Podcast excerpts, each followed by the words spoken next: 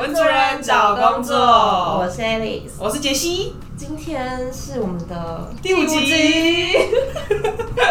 我们有必要这么戏剧化吗？顺利撑过四集了，对，来到第第三个月了吗？对，第三个月了，跨越二零二零的第二集，真的是辛苦我们了。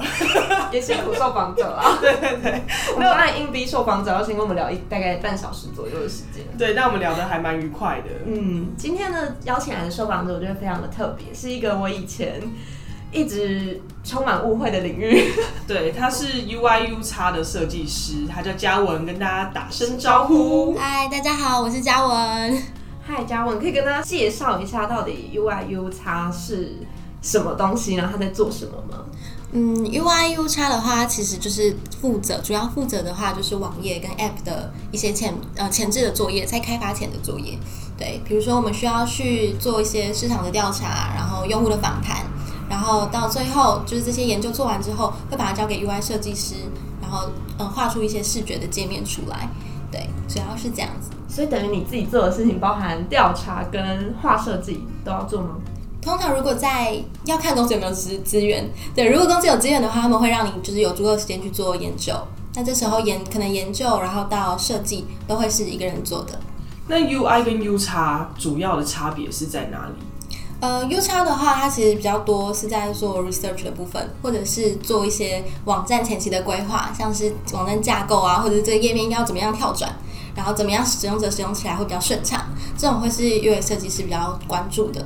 那 UI 设计师的话，主要是偏向视觉呈现的部分，我们要怎么样让这个视觉是符合这个品牌调性的，或者是这个网站或 App 它原本想要呈现出来的，就是适合年轻人比较活泼的，还是适合呃比较老年人看的，可能字呃字的大小要放大一点，就是这种会是属于 UI 设计师要来负责的。所以主要是 U 叉，呃，如果在分工比较精确的方向的状况之下，应该是 U 叉做完以后再丢给 UI。通常会是这样子，但是呃，因为几乎每个专案的时间都会蛮紧迫的，所以很长都是 UX 跟 UI 写作。嗯，对，就是其实你在 UX 在研究的时候，你 UI 也要参与，不然你不会知道后面要怎么样设计，使用者会比较喜欢。那在通常在进入到视觉的时候，UX 呃会做的事情可能会相对减少，或许就会进入到下一个案子。那呃，这时候他们的工作可能比较属于是过稿，就是 UI 设计出来，那我们再重复确认一下这些东西是不是符合使用者真的想要的。通常分工会是这样子。嗯，因为感觉起来，以往我们自己的经验或者是认知来说，都会觉得好像这是有一个网站设计公司在做的。可是 UI 约叉是现在最近才开始流行起来的吗？还是说其实是呃观察社会有什么样的现象，所以大家才开始？需要这个设计，呃，UI UX 这个职位的确是最近才开始比较多公司在招聘，然后比较多人开始重视这一块领域。那我觉得它其实是就是呃，因为产业就是新新创产业，它其实也是近年来才开始越来越多的。嗯，那新创产业它其实没有像是旧有的传统产业那么多的资源跟时间，可以让你从零开始开发一个产品，但开发的时间可能就半年了，他没有办法忍受就是半年我开发了产品上线之后，使用者没有人要用的这个情况。嗯，对，所以这成本太高了，所以开始呃，Google 开始做一些呃敏捷式的开发，他们开始降低成本。我们先设计一个最小可行性的产品到市场上去验证使用者真的喜欢之后，然后我们再来进来做设计，主要是以使用者为中心去做呃设计跟整个网页的规划。这种的话，市场接受度可能会比较高。那我们上线之后，如果使用者没有办法接受，或使用者有什么反应，我们可以马上再下来再改。对，这种成本会相对比较低。所以这时候就是因为新创公司开始越来越多，然后大家开始注意到时间成本跟其实使用者的使用者研究的重要性之后，UIX 这个产业才开始。就是大家开始比较重视这个领域，所以简单来说，就是以往的可能网页设计师或网站企划，他们就是可能花半年到一年的时间做出一个大工程，然后上上线之后，它的修改成本也会比较高，然后使用者也不确定喜不喜欢。但是 UIU 叉的话，是用最小最低的成本，先开发出一个比较相对阳春的东西，然后上线之后再根据使用者的呃。等于反馈，然后再慢慢改、慢慢更新，所以才会觉得说最近手手机 APP 怎么一直在更新，一直需要更新这样子。对对对，但是它就是会依照使用的现，就是真的是在市场上真真实的反馈去改。那这样子你就可以抓真的抓到使用者的需求，不会是你在旁呃你在自己在办公室里面想说这个好像怎么调比较好。嗯，对你很长花了时间去想，然后花了时间去设计之后，使用者根本就没有这个需求。对对啊，会浪费时间，主要是就是一个资源的拉锯战。是不是也可以视为是现在的企业它其实越来越重视我们常常听到什么消费者体验，就是我要我要我呃好消费。好体验这件事情，所以他才兴起的。那我有点好奇说会去做这样子的东西，大部分的企业它的目的是什么？呃，会去做这样子的，就是会特别重视 UI UX 的，它其实会可能会比较偏向像是电商，它就是让你很快的，就是结账，或者是它比较多很多竞争，很多竞争者的时候，对，像是一些购票网站啊，嗯或者是呃买机票的也是，买电影票的也是，然后跟一些呃像是 ATM 的服务，他会想要强，就是让你好操作，呃，特别强调在操作部分的，对，会特别需要这一块。那你可以举个例吗？就是哪一有哪一个 A P P 是特别重视 U I U X，然后所以它的可能市场的接受度跟欢迎度比较高的。有一个 App 最近，呃，应该不是最近，前阵子就出来，马上得了很多奖，就是呃，开始我们现在开始在工作嘛，然后大家很可能需要开始使用网银。对那最近有一个很很厉害的 App，就是 Recha，对，它我用，对，超好用。真的超好用。它就是一个就是呃前期先经过很严密的 UI UX 的设计之后出来的产物。对，所以你在因为它就是专打年轻人的市场，所以在年轻人使用上，你就会觉得很直觉、很方便，然后大家的接受度也高，所以它一出来马上就获得很多奖，然后下载率什么东西也都是蛮高的，一直都蛮高。尤其你把 Richard 跟其他的网银放在一起比，你就会瞬间觉得 Richard 大获全胜。没就是错直觉很多。没错，没错，所以就是嗯，像是现在的很多银行也越来越重视这一块了，对，他就是想要留住你，留住你在这家银行，不管是存钱也好，然后呃办你信用卡也好，所以很多的银行也会开始注重 UI UX 的体验。嗯，所以在这个设计的过程当中，其实有一段很重要是要跟使用者来做访谈吗？主要是要跟使用者对话，你要知道使用者在想什么，因为我们其实。在做每个案子的时候，我们不一定就是那个身份。像做呃 Richard 的时候，可能我们每个人都是使用者嘛，就是大家都会使用网银，有经验。这种时候，你可能比较好联想那些使用者在想什么，什么时候操作比较麻烦一点。但是在做很多呃其他案子的时候，你可能呃没有办法，你可能不是那个使用者。还是说你有什么例子？就是你可能最近遇到什么样的角色跟你的距离有点远，然后你们会怎么样去拉近，或去理解这样子的消费者他们在想什么？其实就是不管做什么案子都是一样，就是只要是不管是你熟悉跟不熟悉的案子，我们都会想要知道，就是更多使用者在想什么。好，举例来说，就是我们接下来可能会做一档就是呃日文课程的案子。对，那我本身是没有学过日文，然后也没有学日文的需求，所以这时候你就会不知道，呃，想要学日文的使用者他到底在想什么，他想要学日文之后想要做什么事，他可以花多少钱去买这堂课？对。那这样子的时候，你就很需要去做使用者访谈，对，你会需要收集使用者的声音，然后让他们让呃让你知道使用者在意的是哪些点。那你在做设计的时候，你就可以特别放大这些点，让使用者比较容易买单。对，那像是就算是跟你呃跟你很近的，比如说刚刚 Richard 的案子，要在我们还是会做很多的使用者访谈，因为你自己想的可能会有盲点，像是你自己的经验，所以我们需要很多人的经验来证明说这是大部分人的需求。我觉得这个就是所谓使用者访谈这一块还蛮重要的，尤其是像我跟爱丽丝也有做过可能企划相关的工作，可是我们在写企划的时候，真的就是关在办公室里面，然后 Google 啊，然后狂搜，狂搜啊，对对对，都在网络上找一些资料之后，就立刻把提案写出来。可是提案搞不好真的跟客户之间的距离会有点远，或甚至客户一看就知道这不是他们要的。嗯，而且我觉得在网络上太容易收到比较是市市场面或者是产业现在的现况，但是事实上我们要的应该是呃要的应该是消费者他是要想什么，而不是产业的现况。所以我觉得有时候我们自己在做企划的时候也会有这样子的盲点，就是嗯，就好像还是要从消费者的角度想，这也是这个产业现在比较兴起的原因。那你有就是可以举个例，就是你想的跟后来访谈消费者要的很不一样的那种例子，可以跟大家分享吗？嗯，我想一下哦。呃，我们之前在做一个政府的案子，然后它的使用者是一些研究员，对，然后我们那时候就是很呃，我们帮他设计了一套，就是他可以他的工作系统，然后我们帮他设计的就是很简洁，他可以很快的操控，然后它的它的主要呃，我先解释一下它的整个流程好了，它是需要。呃，他照了很多照片之后，然后需要把这些照片归档，然后标注这些照片上面照到了什么。嗯，对，然后我们就设计了一套系统，是想要我们前期的规划是想要很让它很快的可以操作。对，但是我们后来做测试的时候发现，他们还是会习惯就打开 Excel。然后慢慢的输入，就是他们呃，其实这是他们的工作习惯了。就是有时候你觉得简单的东西，他们并不觉得好用。有时候就是习惯，就是就算那些复杂的东西，他们还是习惯这么用。嗯，就是不要强呃，不要想要去改变使用者现在的习惯。所以我们后来就把这 Excel 的表单的格式，就是那种密密麻麻的表单格式，做在网站上面，他们就会相对直觉的好输入，他们就会觉得很亲切，很好用。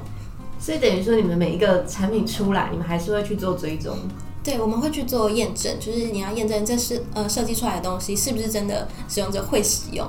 对，因为你会从使用呃使用者访谈得到一些他们的需求，可能他们觉得现在的系统很难用，但是你依据他们所说的难用设计出来的东西，不一定他们也会觉得好用。嗯，对，所以我们整个设计完之后，我们会再做一次使用者访谈跟使用者测试，来测试这个是他们真的想要的东西。听起来 U I U 叉的工作内容是真的还蛮复杂的，而且它前后要拉锯的那个时间还蛮长。对，那我可以问一下，就是说这个职位大概在人力市场上，它的待遇多的范围大概多少吗？嗯，其实就是网站上写大概是三十五 K 以上嘛。那其实可是我自己刚出来的时候，其实没有这么没有这么多。嗯，对，因为。我觉得在一个在没有经验的人，然后想要踏入这个领域的时候，我觉得呃薪水可能没有那么重要，对，因为我像第一份我就从实习开始的，那实习的薪水真的是低的夸张，那个就是一个月六千之类的，类似，所以就是去其实是想只想学个经验，对，然后嗯，我觉得这个市场很多新创开始重视的时候，他们会把薪水开得很高，可是你进去之后，其实。做事情很杂，你真的没有办法学到什么是真的 UI UX，然后真的流程应该怎么走，你就是可能没有办法做到访谈，或者你可能没有办法做到最后的测试，对，所以在这个情况下，你宁愿去选择一个体制相对完整的公司，然后下去去学，对，然后不要，我觉得一开始真的是可以不用追求那个薪水，嗯，对啊，对啊，但是在就是工作可能一两年之后，你有经验的话，我觉得那个呃薪水真的是会翻倍涨。对，真的是会差很多。那所以，嗯，所以大概就是可能一开始三十五 K 以下，大概三十到三五，然后后来可能过做了一两年之后，市场需求也慢慢起来，所以可能四万以上五万都有可能。对对，是这样子没错。可是我觉得，呃，做了两年之后，平均大概会到三万八到四万，嗯，差不多。做了两年之后，然后，呃。如果你是没有经验大学生，然后毕业直接想要找 UI UX 工作，你一样是可以找到很高薪的。可是我觉得就是要看取舍，你可能进入到高薪，但是你没有经验，你相对的，就你的基础可能就会没有那么稳，而且感觉压力也会比较大。对，可能你没有经验，但又要。负担这个薪水的时候，就是要被支付这个薪水。对，没错，因为新创会想要开这个薪水给这个人，就当然就希望他可以来帮你解决这一块所有问题。对，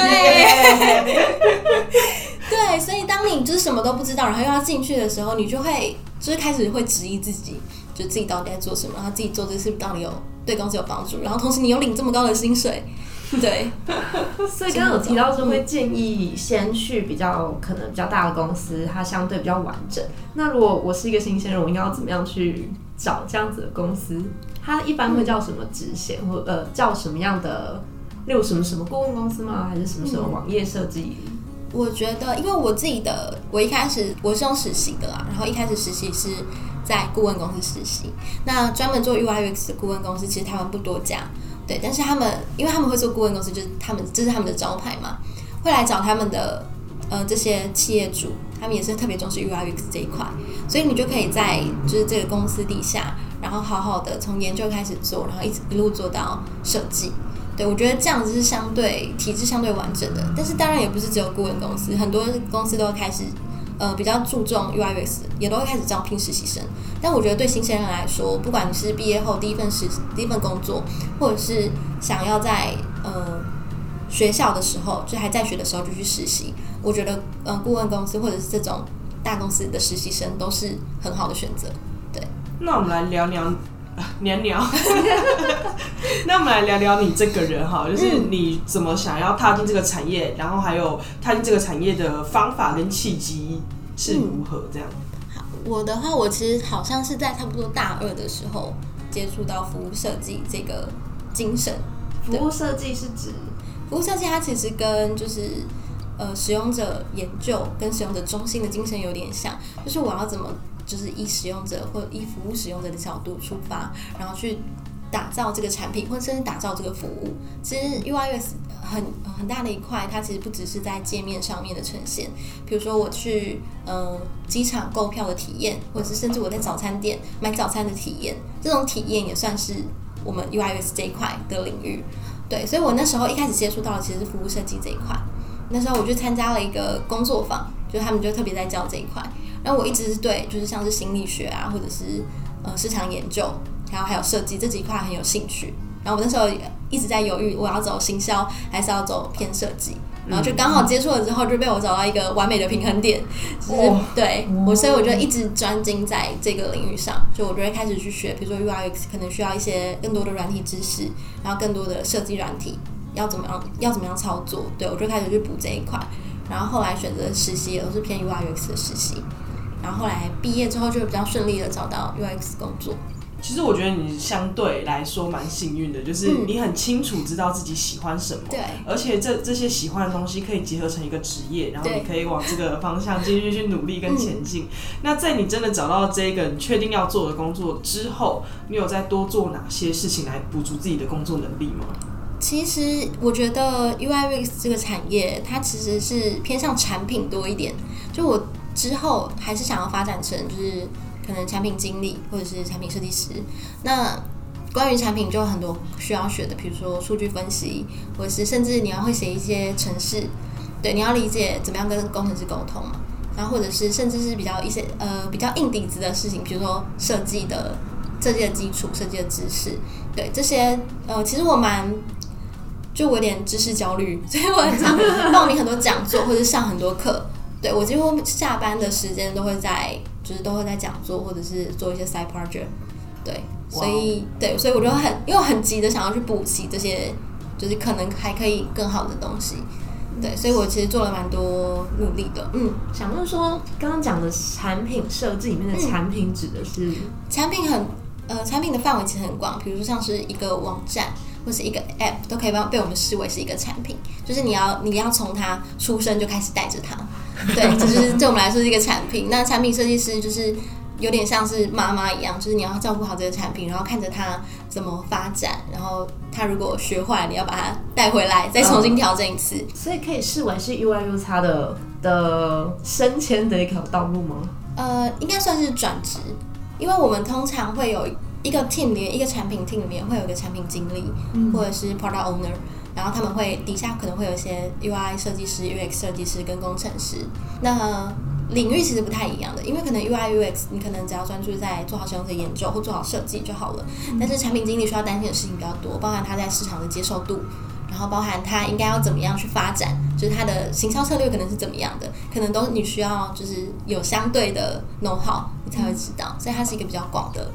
就是职业领域，所以在你身边工作的这一群人的支线，有产品经理，有产品设计师，有前端工程师、后端工程师、UI、UX 设计师等等的这些职位。嗯，那你们有需要去了解，就是他们的工作内容跟怎么跟他们对话跟沟通吗？肯定是要的，因为你就是要完成一个产品，你当然是呃，UI、UX 其实很讲究，很讲究写作跟说服。就你要怎么用你的知识，然后去说服可能你的 PM 或者是你的工程师，你这样做真的是最好的。因为 PM 还有另外一个考虑的就是成本的问题，人力的成本跟时间的成本。但是有时候 UIUS 他们我们会很坚持一些，就是我觉得这个真的对使用者很有影响，所以我坚持要做这个功能，但它可能就会消耗一些产能。对，所以你要怎么样去说服就是 PM 这件事值得做，跟你要怎么样说服工程师花那个时间，甚至是加班帮你做出这个功能，你可能需要一些工程的背景，或者甚至是一些写 coding 的能力，对，可能会相对的比较吃香。嗯，所以刚刚有提到有包含设计，然后要写 code 的一些知识，会想说你自己是学相关方面的吗？还是说真的是像你刚刚讲，全部自己再去自学？我之前是资讯传播学系的，那我们的领域其实比较广，就是我们什么都会学到一点点，就是可能我们会学我们会学写程式，但是真的只有很一点点而已，就前端一点点，然后还有设计也会有一点点，然后拍摄啊广告都会学，就是很皮毛的东西。那我觉得在资讯传播学系的时候，蛮大一个能力的培养就是自学，就是你要怎么样从你感兴趣的领域。再深入去学习，然后让它变成你可以吃饭的工具。所以这我觉得这个是很重要，特别是 UIUX 这个领域，它现在其实没有一个科系专门在培养这样子的人。那怎么样去自学，然后怎么样去补足你不足的能力，就很重要。对，所以我觉得自学占多数很大的部分。嗯，刚刚有提到就是 UIU 它没有特定的科系在培养这一种职业、这种产业的人，但是。目前产业上，就是职业上，大部分 U I U 差还是比较多，是传播学系或者是工程学系毕业的吗？还是说有别的科系可以加入到这个产业里面？传播学系反而不太会走 U I U X，U I U X 平呃比较强是设计系，很多现在平面设计师想要转 U I U X，哦，对，或者是我们在市场上蛮大众的，其实是工业设计系的同学们，因为他们呃可能在系里面的背景就会学到一些。呃，设计的心理啊，使用者访谈之类的，因为工业设计的开发成本又更大了，他们就是要做出一个真的东西出来，一张椅子或一张桌子，那你真的设计出来了之后，发现没有人用，就更惨。已经量产了，对，已经量产了，所以他们更需要这个知识，所以对他们来说，相对的接到 UI UX 这一块会是容易的，因为他们就有有背景知识了。那对于其他的系所所出来的同学，他如果想要加入到这个产业里面，你会给他什么建议？我觉得你还是要先了解这个产业到底在做什么，是不是你真的喜欢的。那我刚刚有说，就是其实我在大学的时候也有很多兴趣。那我觉得我那时候的方式是什么都让自己试试看。你会花一个暑假的时间去实习，或者是甚至是现在很多工作坊或者是呃讲座，会请业界的人来分享。你可以去多去听这个，然后让了解到你到底是。自己到底喜欢什么？我觉得实习是特别好的一个方式，就是你真的进到那个工作场域里面，你会更了解自己到底是不是喜欢这个。摸清楚你自己呃自己的兴趣之后，我觉得呃你要怎么这样样在学在学期间就加入这一块。第一个实习是一个好方法，不仅可以就是从基础开始培养能力，然后也是累积人脉的好方法。说不定你毕业就可以直接到那边去工作了。实习是一个。那刚刚说的工作坊啊、讲座，现在很多就是专门开放给学生的，或者是学生有很便宜的优惠，我觉得很很鼓励学生们可以去听，或甚至去参加。就在实作的过过程中，你会累积一些能力，这种都是对到时候进入职场上，不不管是在面试也好。会有很大的加分，嗯嗯，因为我们现在也有听到很多 UI 和 UI 差的设计师，他们其实的不只是在公司底下，他可能自己也可以接案。你自己有这样的经验吗？有，其实我蛮呃，我在工作空档的时间，就是可能两个工作衔接时间，我会结案。那我现在目前自己也是在结案。那这样案源会从哪里来啊？案源其实就还是要靠人脉跟口碑，就是可能你之前做了什么小案子，然后那时候他们可能很满意，他们会帮你介绍新的朋友进来。所以我觉得，如果你想要接案的话，人脉跟口碑是最重要的。对，然后要怎么样呃累积？如果你现在从零开始的话，其实现在有很多嗯接案的网站，你可以上去上面找一些案源，从小的开始做。对，但是你从小的开始做，就不要着急的想要赚大钱。对，因为他们可能像这种接案网站，可能会相对薪水可能会比较低。对，我觉得你呃，如果你现在从没有经验的话，要开始接案，真的要从简单的开始做起。然后，因为比较大的网站，它的逻辑太复杂了，如果你还完全没有经验，很容易出错。那到时候，对，不管对你的口碑影响，或者是对业主那边，都不是好的。对，我觉得嘉文在整个职涯的规划的流程来说蛮完整的，就是他从大学的时候就知道自己要做什么，然后去补足相关能力，之后还有实习，然后后来到顾问公司去做 UI U 差的，就是所谓基本功的底定，然后后面又有到呃比较大一点的公司，就是专职在做 UI U 叉，后面就是跳出来直接做全职接案的工作。嗯，那在这种，我觉得三个阶段其实都还蛮不一样的身份转换。那你觉得这个产业有没有什么特别的所谓产业文化或职业文化，或者是说你在不同的角色之间有没有什么特别的想要跟大家分享？呃，我觉得在一开始在顾问公司的时候，那时候的心态，你就是只要专心的做好研究跟专心的做好设计就好了。嗯我们会很专注在你要怎么样从大量的使用者研究里面找到一些亮点，然后可以把产品做得更好，这是一部分。这是在呃，就是因为它是顾问公司，所以你可以在这个健全的体制下面好好的去发展你的专业。但是在呃 in house 的 UI UX 的话，我觉得更重要的是说服。因为公司产能是一定的，你要怎么样说服你的这个能力，对公司来说真的是有影响的，真的是会帮公司赚钱的。我觉得这个相对是我在就是之后的工作更重视的一块，反而是反而不是就是你花很多时间去研究，反而就没有那么专注在使用者了。更重要的是说服上司或老板。但是其实就是我们在 in house 的设计师常常会讲说，就是老板其实也是使用者。嗯对，而且他是最大的使用者，对，就是他 OK 你才能做，对，所以说服老板，我觉得或者是你知道老板要什么，他现在在乎什么是很重要的，对，然后到了接案之后，我觉得，因为在呃之前的工作经验里面，他们都会有一个 team，所以你们可以共同讨论、共同分担这个风险，但是自己接案的时候，业主就是认的就是你。所以你要怎么样做出自己的品牌，然后做出自己的口碑，就是相对压力会比较大。就是你要怎么样从零开始帮他设计，然后一个自己去访谈，了解他的需求、工作量跟嗯、整个压力还有时程，就是你要掌握的很好。对，有点好奇，说为什么会从一般的公司，然后转换到想要自己接案？因为如果压力比较大的话，其实我觉得接触比较多案子是一个对，因为接案的话，你可以。就是如果你在 in house 的话，你怎么样接触可能都是那个产业。对我觉得我的兴趣比较广泛，所以我想要碰很多不同的案子。对，然后另外一个比较现实的是，接案真的是赚的比较多。对，接案薪水真的比较高，但是呃，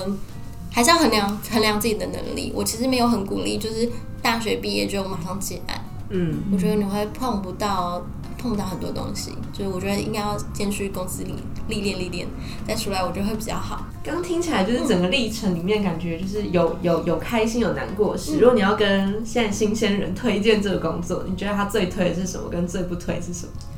其实我一直都是蛮喜欢这个工作的，我觉得没有不推的部分，但是我会想要跟新鲜人说，就是如果你想对这个产业真的有兴趣，然后有热情的话，呃，我觉得现在就是你。真的要好好看一下那个职位描述，对，因为现在很多挂 UI UX 设计师，但是他其实做的事情太杂了。我觉得你如果你真的对这个产业是有兴趣的话，你真的是要找一个呃培养的体制，或者是他们的工作流程相对完善的。太杂的话是指，如果看到哪几个雷，可能他会想要你做呃 Facebook 的广告美编啊，或者是做一些广告图，或者甚至你要些你要有些 coding 的前端能力，这种我觉得就是我现在可能不会碰的。对，但是嗯、呃，我觉得 coding 的前端能力可能还好，还比较能接受。对，因为你可能需要之后需要跟工程师沟通，对，所以这个比较能比较真的是比较偏产品端的。可是如果真的你还要跨到做一些广呃广告的美编，就真的太多了，你可能没有办法好好专心在做使用者研究这一块。嗯，对。那对于就是现在大学生，你会有什么建议，或者是说你现在想要跟过去的自己说什么？我觉得呃那时候就是因为我一直蛮慌，就是很怕。毕业找不到工作，然后或者不知道自己要做什么，嗯、所以我其实那时候一直很焦，一直会很焦虑。对，然后但是我现在如果想要跟之前的自己说的话，我会觉得就是那时候觉得找不到工作或者焦虑都是正常的，但是我觉得你要确定自己的目标在哪，然后从你自己现在能做的事去找到确定自己的兴趣。对，然后好好的去把这一块发展好，不管去实习、多读一点课外书、多参加一些讲座，都是。就在在你的能力还不及你的梦想的时候，你就应该更要稳下心来。哇，京剧，最后是一个鸡汤的结尾，对，一个鸡汤，心灵鸡汤之类的。真的，我觉得很多就是可能大学生可能会太紧张，嗯，对，太焦虑了。但是我觉得之后都会变好的。这样，但是你要现在要先稳下心来，然后好好的学好自己现在能学的事情。我觉得还蛮特别，是嘉文是我们邀请来第一个从大学的时候好像就已经很立定方向的人。对，因为我们之前几个来宾都是慢慢从自己感觉可以做的工作先开始做，嗯然后慢慢才去发展整个职涯道路。可是嘉文是提早一步，几乎是提早三到四年的程度。对，就从大学就很确定自己要干嘛，然后去补足相关能力，然后到现在有一个比较稳健的，就是职业发展。然后这也是我跟爱丽丝原本想要做这个节目节目的目的，因为我们会觉得说，好像有些东西是出社会以后才知道，有点可惜。对如果我们在大学的时候就知道某些资讯的话，搞不好会对我们人生有一些破坏性的 改变。我觉得，我觉得是对，因为我一就是我真的很怕毕业后找不到工作，我都没有办法空着。就 如果在那边待业的话，我真的会很焦虑。对，对，所以我觉得，嗯，我觉得策略性的规划自己的未来的职涯道路是现在大学生真的是可以做的。你可以去试试看，你可以列出几个目标，你想要做的未来想要的样子，然后去想想哪些路现在可以接近那些目标。对我觉得去试试看，然后你会更早确定自己想要什么，然后在大学期间就补足那块能力，你在出社会之后可以影响别人很多。嗯，而且我觉得其实像刚刚嘉文有提到说，在这些，因为我觉得啊，如果回到我大学的时候，可能会觉得天啊，我寒暑假就要耍废啊，比我们想象中的感觉，哈，我要去上班，就是这么的不好。所以是鼓励，就是大学生，如果就算你方向没有这么明确，也可以稍微有策略性的去尝试一些事情。对，不管是实习或者是讲座、呃工作坊，或甚至只是一场可能志工的交流等等，其实都还蛮鼓励大家多做跟人接触，或者是多去探索自己到底想要什么的一个动作，一个行为。对啊，我觉得比不怕，就是不怕你试了之后觉得浪费了这三个小时，就是你，但但是你至少可以从你人生道路里面去掉一个选项，就是你真的对这没有兴趣，我觉得会很值得。比起你跟呃毕业之后，然后你要进去工作，你还要先待满三个月 之类的，对啊，所以我觉得是很值得的交换，嗯。好，那今天也谢谢嘉文跟我们有一个非常充实圆满的正向，阳光乐观的分享，谢谢嘉文，谢谢嘉文，谢谢，那我们文主任找工作就下回见拜。拜拜